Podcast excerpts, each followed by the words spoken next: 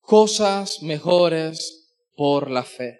Y vaya conmigo a Hebreos, capítulo 11, verso 32 al 40. Vamos a terminar nuestra serie de Hebreos 11 por la fe. Hebreos 11, verso 32 al 40. ¿Qué más voy a decir? Me faltaría tiempo para hablar de Gedeón, Barak, Sansón, Jefté, David, Samuel y los profetas, los cuales por la fe conquistaron reinos, hicieron justicia y alcanzaron lo prometido, cerraron bocas de leones, apagaron la furia de las llamas y escaparon del filo de la espada, sacaron fuerzas de flaqueza, se mostraron valientes en la guerra y pusieron en fuga a ejércitos extranjeros. Hubo mujeres que por la resurrección recobraron a sus muertos. Otros, en cambio, fueron muertos a golpes, pues para alcanzar una mejor resurrección no aceptaron que los pusieran en libertad. Otros sufrieron la prueba de burlas y azotes e incluso de cadenas y cárceles fueron apedreados, aserrados por la mitad, asesinados a filo de espada. Anduvieron fugitivos de aquí para allá, cubiertos de pieles de ovejas y de cabra, pasando necesidades, afligidos y maltratados. El mundo no merecía gente así. Anduvieron sin rumbo por desiertos y montañas, por cuevas y cavernas. Aunque todos obtuvieron un testimonio favorable mediante la fe, Ninguno de ellos vio el cumplimiento de la promesa. Esto sucedió para que ellos no llegaran a la meta sin nosotros, pues Dios nos había preparado algo mejor.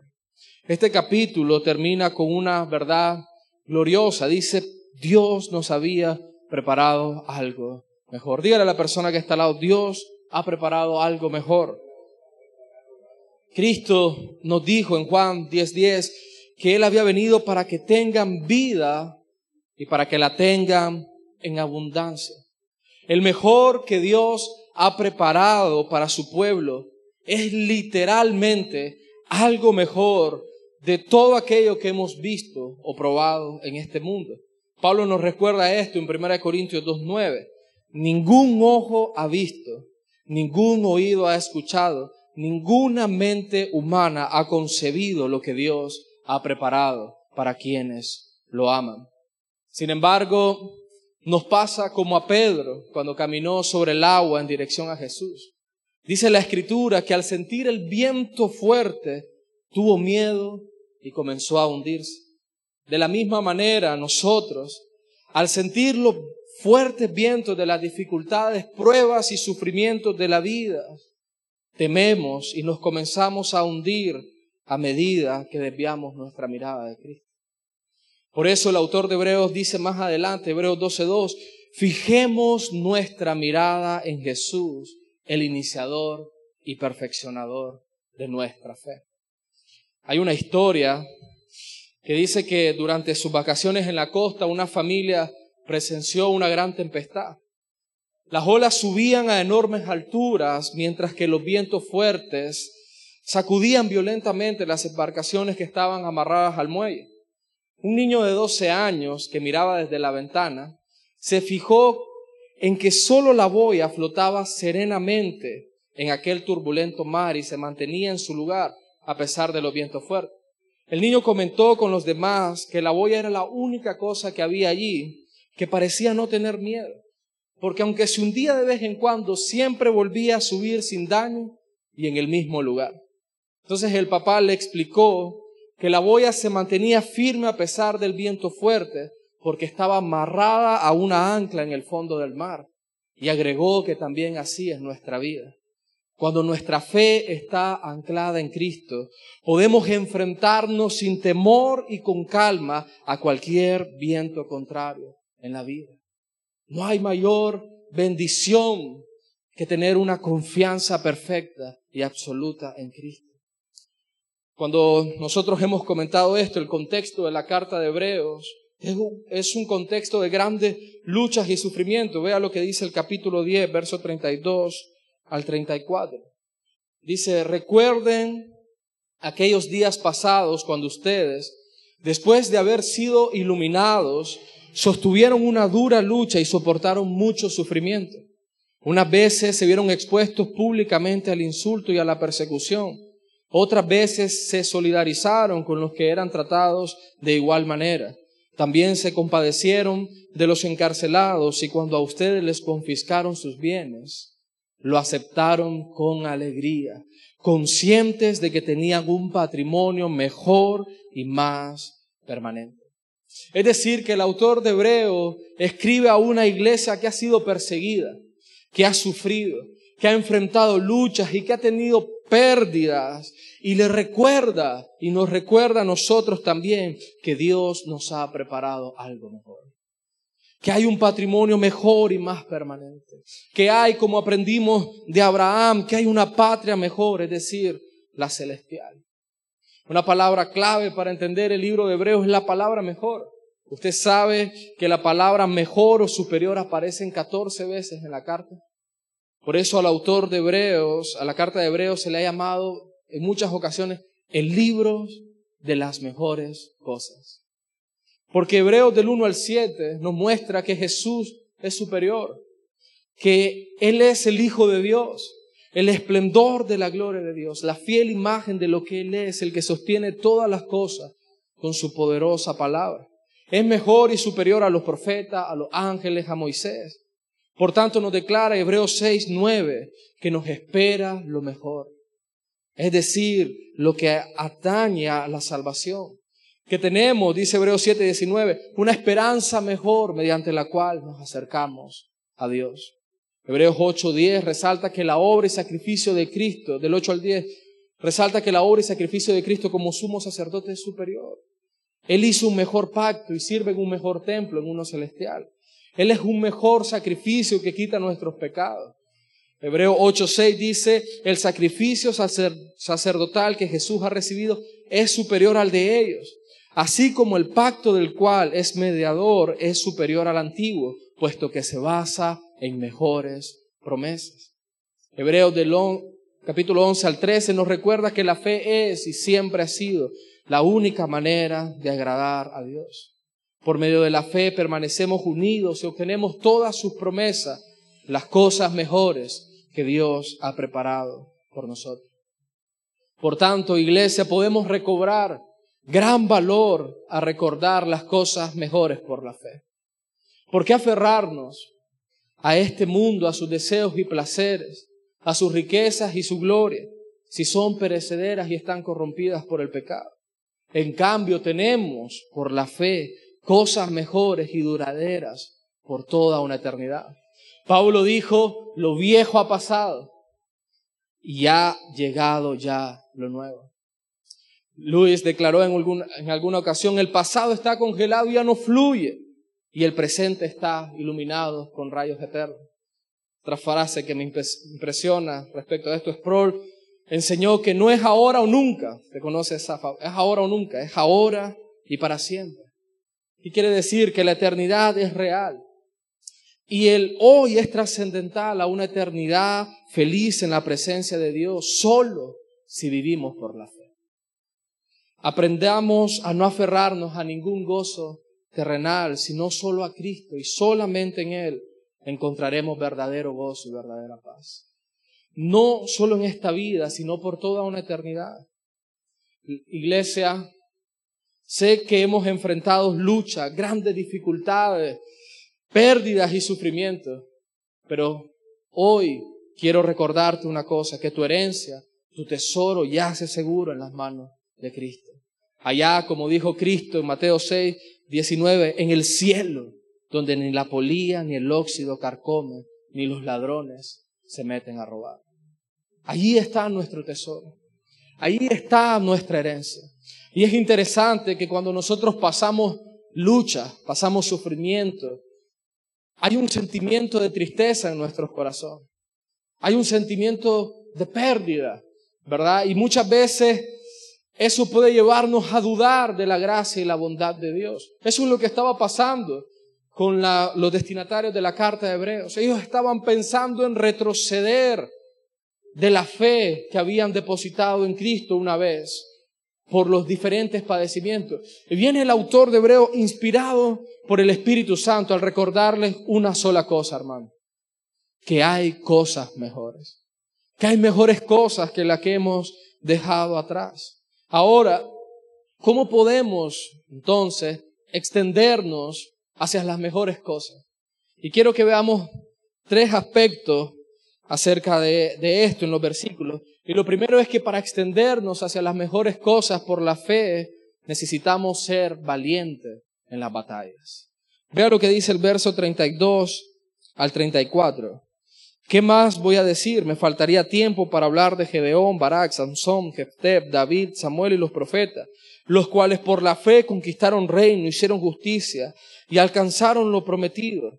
Cerraron bocas de leones, apagaron la furia de las llamas y escaparon del filo de la espada. Sacaron fuerzas de flaqueza, se mostraron valientes en la guerra y pusieron en fuga a ejércitos extranjeros. Necesitamos ser valientes ante las luchas, ante las batallas de la vida. La valentía es característica de las personas de fe. La valentía es necesaria para la vida de fe. Sin embargo, esta no viene de nosotros mismos, de nuestra fuerza, de nuestra audacia para realizar algo, no viene de la autoconfianza del hombre. La valentía de los grandes hombres de fe vino de su propia fe. Su propia fe produjo en ellos la valentía para hacer la voluntad de Dios. De este modo podemos decir que el actuar valientemente es un fruto de confiar en Dios. Dios piensa en el ejemplo de Josué, ¿verdad? Una de las cosas interesantes de mi nombre es que todos los hermanos en la iglesia, en toda la historia de mi vida, siempre me dicen, Josué 1.9, mira que te mando que te esfuerces y sea valiente. Pero miremos el ejemplo de Josué. Dios primero le dio su promesa a Josué. Así como estuve con Moisés, también estaré contigo. No te dejaré ni te abandonaré. Y luego le ordenó, sé fuerte y valiente. Es la plena confianza en el testimonio de la presencia de Dios en nuestra vida la que encenderá en nosotros la valentía para enfrentar la batalla. El saber que Dios está con nosotros, el depositar nuestra confianza en Dios nos dará valentía. Consideremos Gedeón. Su historia está en jueces capítulo 6 al 7. El ángel le declaró, el Señor está contigo, guerrero valiente. No somos valientes para hacer la voluntad de Dios, a no ser que la presencia de Dios esté en nosotros. Y por la fe podemos actuar con valentía como Gedeón. Aunque su clan era el más débil de la tribu, y él se percibía a sí mismo como el más débil de su familia. Es decir, ellos eran los más débiles, de los más débiles, de los más débiles, de los más débiles, de los más débiles. Y en el último estaba Gedeón. Pero él confió y aceptó el llamado de Dios por la fe. Porque la declaración del ángel fue, el Señor está contigo. Hermano, el Señor está contigo. Eres un guerrero valiente, eres una guerrera valiente. Y Gedeón, dice la escritura, que edificó un altar allí donde el Señor le habló y le puso por nombre, el Señor es la paz. Venció a los madianitas que atemorizaban al pueblo de Dios con tan solo 300 hombres contra un ejército que cuenta la historia que eran numerosos como langostas. Por la fe. Barak, eso está en jueces 4, Dios había dado instrucciones por medio de la profetisa y juez de ese tiempo, Débora y prometió dar la victoria al Señor contra un ejército numeroso. Y este ejército se jactaba con contar con 900 carros de hierro. Barak fue a la guerra solo con diez mil hombres, pero fue con una palabra de Dios. Y Débora le dijo claro, ¿verdad? A este guerrero le dijo, la gloria no será tuya, porque el Señor va a entregar al enemigo en manos de una mujer, es decir, él iba a perder prestigio, iba a perder gloria. Pero a Barak no le importó eso, porque él obedeció y confió en el plan de Dios. Es más, pidió a Débora, le dijo, si tú no me acompañas, yo no, yo no voy, tienes que acompañarme. ¿Por qué? Él no buscaba la ayuda militar de Débora, sino la ayuda espiritual de la profetisa de Dios. Por la fe, él logró esa batalla. Sansón, ¿quién no conoce la historia de Sansón? Con su fuerza dada por el poder de Dios, para liberar al pueblo de Israel de mano de los filisteos. Enfrentó batallas tras batallas, saliendo victorioso. a pesar de sus debilidades y de terminar revelando el poder de su fuerza, mató a más filisteos el día de su muerte que en toda su vida. La gracia de Dios obra mediante la fe, aún en medio de nuestras debilidades y pecados, para levantarnos y darnos la victoria por la fe. Jefté dice que sometió a los amonitas, enemigos de Israel. David, por la fe, Dios dijo que él era una persona conforme a su corazón y haría lo que él quería. Necesitamos fe para hacer la voluntad de Dios. Necesitamos fe para ser como David, hombres conforme al corazón de Dios, mujeres conforme al corazón de Dios. Y la fe de David empezó desde temprana edad. Por la fe había cuidado valientemente el rebaño de su padre contra osos y leones. Mató a Goliat con una onda, ¿se acuerdan? Todo el ejército estaba atemorizado. Mientras los demás temían, él confió en que Dios le daría la victoria y así fue. Por la fe. Samuel, profeta que se menciona acá, es el único de los profetas que se menciona su nombre. Por la fe, él enfrentó la idolatría y la inmoralidad de su tiempo se mantuvo firme proclamando la palabra de Dios ante las grandes adversidades. Todos estos personajes por medio de la fe enfrentaron lucha y salieron victoriosos, no por sus fuerzas, habilidades o intelecto, sino por la fe. Su confianza en Dios los llevó a actuar con valentía, aun cuando las probabilidades de la victoria eran bajas. Pero la fe consigue la victoria de la mano de Dios. Y de igual manera, cada uno de nosotros debemos ceñirnos, vestirnos, alistarnos de valentía en la palabra de Dios para enfrentar las luchas, las pruebas y las dificultades. Él nos da la fuerza, aún de flaqueza. La escritura no dice ellos eran fuertes, robustos, personas poderosas, no, dice que sacaron fuerza de flaqueza. Hermano, no sé cuál es tu condición, no sé cómo te puedes percibir a ti mismo, pero aún de los escombros Dios hará algo en ti. Dios hará algo en medio de la adversidad. Dios nos dará la victoria. Y lo segundo es que necesitamos ser pacientes en el sufrimiento. Necesitamos ser pacientes en el sufrimiento. Dice el verso 35, dice, hubo mujeres que por la resurrección recobraron a sus muertos otros, en cambio, fueron muertos a golpes, pues para alcanzar una mejor resurrección no aceptaron que los pusieran en libertad. Otros sufrieron las pruebas de burlas y azotes e incluso de cadenas y cárceles. Fueron apedreados, aserrados por la mitad, asesinados a filos de espada. Anduvieron fugitivos de aquí para allá, cubiertos de pieles de oveja y de cabra, pasando necesidades, afligidos y maltratados. El mundo no merecía gente así anduvieron sin rumbo por desiertos y montañas, por cuevas y cavernas. Aunque vemos que muchos hombres y mujeres de fe salieron victoriosos de las batallas que enfrentaron, también vemos que otros tuvieron que sufrir padecimientos.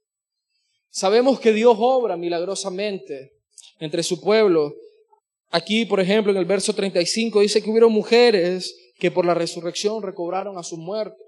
Algunos sugieren que se habla de cuando Elías oró para que volviera la vida del hijo de la viuda de Serepta, en Primera de Reyes 17, y también por medio de Eliseo con la mujer Sunamita, Segunda de Reyes 4. Dios puede librarnos de grandes circunstancias de angustia. Dios puede librarte, Dios puede ponerte en libertad de la prueba. Pero debemos entender que cuando Dios nos pone en libertad, Él nos pone en verdadera libertad. Cuando Dios nos libera de una prueba, cuando Dios nos libera de algún padecimiento, de alguna angustia, es para que hagamos su voluntad. Es para que podamos conocerle más, es para que podamos adorarle y rendirle. Sin embargo, así como la fe abraza la libertad de Cristo, aún en circunstancias que pareciera que todo está perdido, también rechaza la libertad del mundo y la comodidad para hacer la voluntad de Dios. Muchos, dice, renunciaron, dice este texto, a ser libres. ¿Por qué? Porque esperaban una mejor resurrección. John MacArthur nos dice que es este el pináculo de la fe. la disposición para aceptar lo peor que tenga el mundo para ofrecer, que es la muerte, porque confiamos en lo mejor que tiene Dios para ofrecer, la resurrección. ¿Se acuerdan de los tres jóvenes en Babilonia? Que si no adoraban al rey iban a ser enviados, ¿verdad? A un horno de fuego ardiente. Y ellos dicen, no, rey, no adoraremos. Y él dice, pero yo puedo destruirlo. Sí, pero ellos no aceptaron esa libertad. Ellos en su fe tomaron una decisión entre lo peor que podía hacer el rey, que era matarlos, para aceptar lo mejor que Dios iba a hacer, resucitarlos y darle vida eterna a sus fieles que tienen fe y confían en Dios. Debemos, la fe toma, hermanos, esas decisiones. No duda de la bondad de Dios en medio del sufrimiento, sino que espera pacientemente. Hebreos 10:35 dice, así que no pierdan la confianza, porque ésta será grandemente recompensada. Ustedes necesitan perseverar para que después de haber cumplido la voluntad de Dios, reciban lo que Él ha prometido. Necesitamos retener nuestra confianza en Dios en medio del sufrimiento. Pedro declara, 1 de Pedro 5.10, y después que ustedes hayan sufrido un poco de tiempo, ¿cuánto? Un poco de tiempo. Dios mismo, el Dios de toda gracia que los llamó a su gloria eterna en Cristo, los restaurará y los hará fuertes, firmes y estables. Esa promesa es para ti. Necesitamos ser valientes en la batalla y pelear con fe las batallas que Dios nos envía a pelear. Pero también necesitamos fe para perseverar aún en medio del sufrimiento.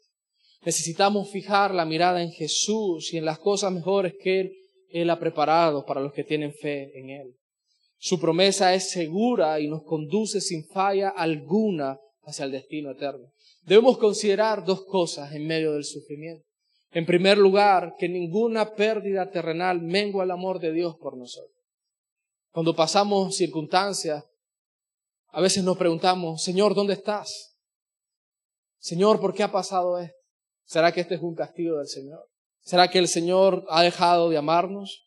Pero Romanos 8, 38 al 39 dice, pues estoy convencido de que ni la muerte, ni la vida, ni los ángeles, ni los demonios, ni lo presente, ni lo porvenir, ni los poderes, ni lo alto, ni lo profundo, ni cosa alguna en toda la creación podrá apartarnos del amor que Dios nos ha manifestado en Cristo Jesús. Cuando viene el sufrimiento, cuando viene la angustia, como estos grandes hombres de fe, y debemos rechazar la comodidad del mundo por aceptar el regalo de la salvación poderosa que Dios tiene para nuestra vida, debemos recordar que el amor de Dios no mengua sobre nosotros, que Él no nos ama menos porque estamos enfermos, que Dios no nos ama menos porque estamos en pruebas o dificultades. Nada puede separarnos de su amor, que es en Cristo Jesús. En segundo lugar, que no hay aflicción que mengue la gloria y herencia reservada para nosotros en el cielo. No sé qué has perdido por causa de Cristo, pero te aseguro que tu cuenta en el cielo está intacta. Es más, cuando padecemos por causa de Cristo, cuando tenemos pérdidas y sufrimiento por causa de Cristo, nuestra cuenta en el cielo aumenta. Esa es la gloriosa obra de Dios en nuestra vida. Pablo dijo en 2 Corintios 4, 17, pues los sufrimientos ligeros y efímeros que ahora padecemos producen una gloria eterna que vale muchísimo más que todo sufrimiento. Por eso el autor de Hebreos escribe y le dice, hey, recuerden, hay cosas mejores. Han sufrido, han padecido. Muchos han sido encarcelados, otros han quitado sus bienes, pero hay cosas mejores por medio de la fe. No te aferres a eso, que Dios ha preparado cosas mejores. Dios no pasa por alto ninguna de nuestras dificultades que hemos de soportar y que hemos soportado. Él tiene todo en cuenta y recompensará a aquellos que guardan la confianza en Él. Por eso el, mismo autor de Hebreo en el capítulo 6, verso 10 dice, porque Dios no es injusto como para olvidarse de las obras y del amor que para su gloria ustedes han mostrado sirviendo a los santos como lo siguen haciendo. Deseamos, sin embargo, que cuando uno de ustedes, que cada uno de ustedes siga mostrando ese mismo empeño hasta la realización final y completa de su esperanza, no sean perezosos, más bien imiten a quienes por la fe y paciencia heredan las promesas. Necesitamos ser pacientes en medio del sufrimiento. Necesitamos fe para creer en Dios y creerle a Dios, obrando con confianza a lo que su palabra ha revelado. Y requerimos la paciencia de la perseverancia para ser constante y no menguar, sino fortalecernos en Él a pesar de las grandes adversidades. No me pregunten cómo es que Dios en su sabiduría y bondad nos dará las fuerzas para ganar grandes batallas y a la vez, en otras ocasiones, no impedirá el sufrimiento en nuestra vida. Yo no lo sé. Lo que sí sé es que Dios es sabio, que su tiempo es perfecto, que Dios sabe lo que fue, pero no solo lo que fue, sino lo que pudo haber sido. Dios sabe lo que es, lo que podría ser y lo que será mañana. Y su tiempo es perfecto, Él es sabio, Él es bondadoso y nunca se equivoca. Su, providencia no se equivocará en tu vida. Si hay cosas que Dios está permitiendo hoy en tu vida que, que afligen tu corazón y no ves que Dios te da esa, esa fuerza o te da la victoria sobre esas circunstancias, sino que más bien te hace, te da la fortaleza para aguantar, para resistir, para perseverar y tener paciencia en medio del sufrimiento. Hermano, descansa seguro en la providencia de Dios porque Él conoce lo que es mejor para nuestra vida. Decía un autor que la providencia de Dios siempre se lee al revés. ¿Qué significa eso? Que cuando viene la enfermedad, el diagnóstico médico, no lo entendemos, pero cuando pasan los años, e incluso a veces cuando lleguemos al cielo y veamos, vamos a decir, gracias Señor porque elegiste lo mejor para mi vida. Dios no se equivoca en conducir a su pueblo. Como dice aquel himno, Dios se mueve de una manera misteriosa. Y me encanta la letra, dice, Dios se mueve de una manera misteriosa para realizar sus maravillas. Planta sus huellas en el mar y cabalga sobre la tormenta. Santos temerosos, cobrad nuevo valor. Las nubes que tanto teméis están hinchadas de misericordia y se abrirán con bendiciones sobre vuestras cabezas. No juzguéis al Señor con vuestros débiles sentidos, sino confiad en su gracia Detrás de una providencia de ceño fruncido, Él esconde un rostro sonriente. Sus propósitos madurarán con rapidez, abriéndose hora tras hora. El capullo tendrá amargo sabor, pero dulce será la flor. La ciega incredulidad yerra con seguridad y escudriña en vano su obra. Dios es su propio intérprete y Él es quien la dará a conocer a su manera y en su tiempo. Así es Dios, hermano. Debemos confiar en Él si queremos alcanzar las cosas mejores por la fe. Y por último, en tercer lugar, debemos contar con la salvación de Dios. Mire lo que dice el verso 39 y 40. Dice, aunque todos obtuvieron un testimonio favorable mediante la fe, ninguno de ellos vio el cumplimiento de la promesa. Esto sucedió para que ellos no llegaran a la meta sin nosotros, pues Dios nos había preparado algo mejor. El autor de Hebreos nos deja claro que estos hombres y mujeres de fe anhelaban llegar a la meta de su fe. Ellos pasaron todas estas circunstancias adversas. Ellos pasaron todas estas luchas, ellos pasaron todos estos sufrimientos, libraron todas esta batalla, pero conscientes de una cosa, que llegarían a la meta de su fe. Su mirada no estaba puesta en las cosas circunstanciales de la vida, sino en el galardón. ¿Cuál es la meta de nuestra fe? Si nosotros no entendemos cuál es la meta de nuestra fe, vamos a tambalear ante las adversidades de la vida. Entender esto nos dará la fortaleza y el gozo para pasar el tiempo de nuestra peregrinación confiando y agradando a Dios.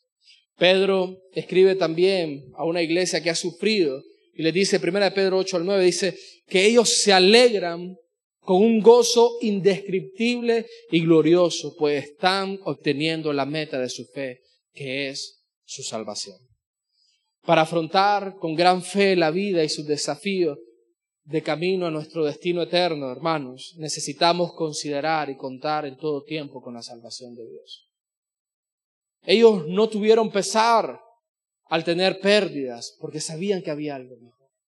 Siempre tenía en mente la meta de la fe. Dice que ellos obtuvieron testimonio favorable mediante la fe.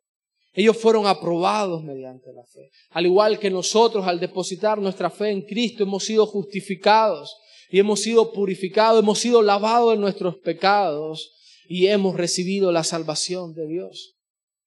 Esa herencia, como dice el apóstol Pedro, inmarchitable, inconmovible, incorruptible, que nos espera, esa esperanza viva que está en nuestro corazón. Y no importa cuántos desafíos enfrentemos en nuestra vida, ten en cuenta la salvación de Dios. Llegaremos a casa, llegaremos al destino. Que este mundo no es nuestro hogar, sino que nos acercamos hacia la meta. Esta es nuestra firme esperanza, el ancla de nuestra fe. Hemos recibido el Evangelio, el poder de Dios para salvación para todos los hombres, para todo aquel que cree. No sabemos qué traerá el mañana, pero Cristo está con nosotros todos los días hasta el fin del mundo. Hemos sido sellados con el Espíritu Santo de la promesa. El Padre nos espera y ha preparado morada para nosotros. Hermanos, amada iglesia, hoy estamos un día más cerca del cielo. Y eso debe alegrarnos en medio de la circunstancia. Y eso es la fe, aquella que contempla la, eh, la fe, que contempla la promesa, contempla la meta, y dice, ciertamente Dios, mi Señor, me conduce seguro hacia la meta. ¿Cuántos quieren tener este tipo de fe? Hoy, el objetivo de este mensaje, cuando el autor de Hebreos escribe, es para recordarnos estas cosas, que hay mejores cosas por medio de la fe. Cuando viene la pérdida, cuando viene el sufrimiento, muchas veces nos entristecemos y pensamos, ¿y ahora qué será? Si hemos perdido esto, si hemos perdido lo otro, si han venido grandes tribulaciones y viene el Espíritu Santo y te dice, hey, tranquilo, hay mejores cosas por la fe. Hay mejores cosas. Ya estamos llegando a la meta. Amén. Quiero invitarle que se ponga de pie para que podamos orar al Señor, para que podamos recobrar nueva fuerza. Es interesante que el último ejemplo de fe que pone este, el autor de Hebreo es Cristo. Y dice Hebreo 12.2, fijemos la mirada en Jesús, el iniciador y perfeccionador de nuestra fe, quien por el gozo que le esperaba soportó la cruz. Cristo también soportó el sufrimiento, pero su, mente, su, su vista estaba puesta en lo mejor de Dios, en lo que había del otro lado de la cruz.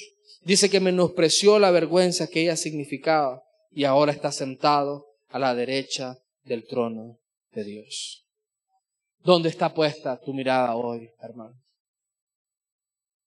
Estamos añorando las cosas, los bienes de esta vida, de esta tierra.